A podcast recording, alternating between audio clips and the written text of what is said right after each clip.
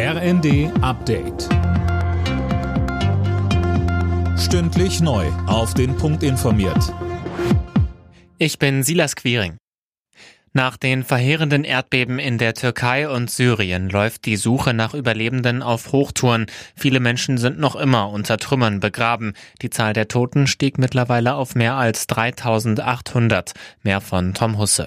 Die Solidarität ist groß. Zahlreiche Rettungskräfte unterstützen, wo sie nur können. Weltweit wird Hilfe mobilisiert. Die Menschen vor Ort bräuchten jetzt vor allem Zelte oder Lebensmittel, heißt es etwa von den Maltesern.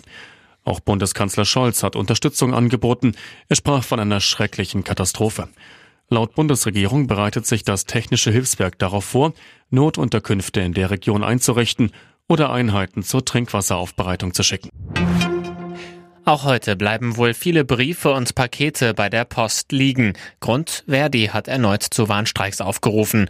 Bereits gestern hatten über 5000 Beschäftigte laut der Gewerkschaft die Arbeit niedergelegt. Verdi will so den Druck in den Tarifverhandlungen erhöhen. Noch in diesem Monat soll der Flüchtlingsgipfel im Bundesinnenministerium über die Bühne gehen. Ein Ministeriumssprecher sprach von einem Treffen in den kommenden zwei bis drei Wochen. Opposition und Kommunen haben keine großen Erwartungen an den Gipfel von Innenministerin Faeser. Unionsfraktionsvize Andrea Lindholz im ZDF. Wir haben ja schon seit Monaten einen Flüchtlingsgipfel gefordert, und zwar einen Flüchtlingsgipfel im Kanzleramt. Auf Druck macht sie jetzt den zweiten kleinen Flüchtlingsgipfel, aber sie ist eben nicht für alles zuständig. Wenn es ums Geld, um die Finanzen, um die Unterbringung geht, ist sie nicht alleine zuständig. Und deswegen fordern wir halt einen größeren Flüchtlingsgipfel im Kanzleramt, so wie ihn damals auch Angela Merkel eingerichtet hat. Und das wäre eigentlich sinnvoll.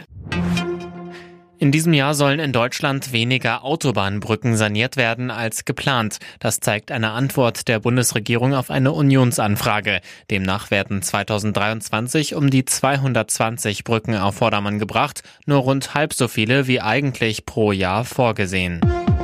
Alle Nachrichten auf rnd.de